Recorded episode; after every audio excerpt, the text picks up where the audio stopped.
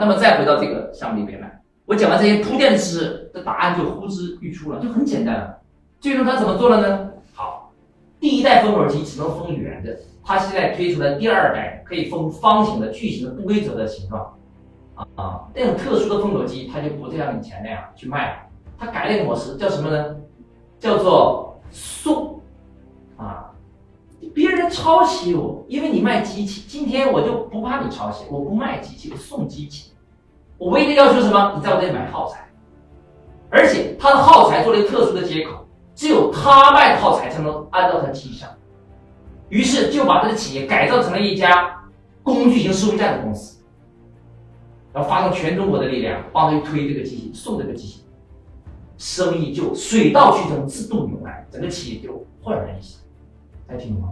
这才是真真正正的互联网思维，这就是云服务思维，这就是收费站思维，这是工具型收费站的思维。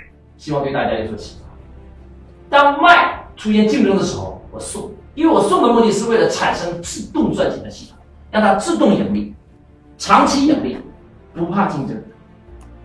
那你卖我送，你能 PK 到我送的人吗？好，一下占领客户。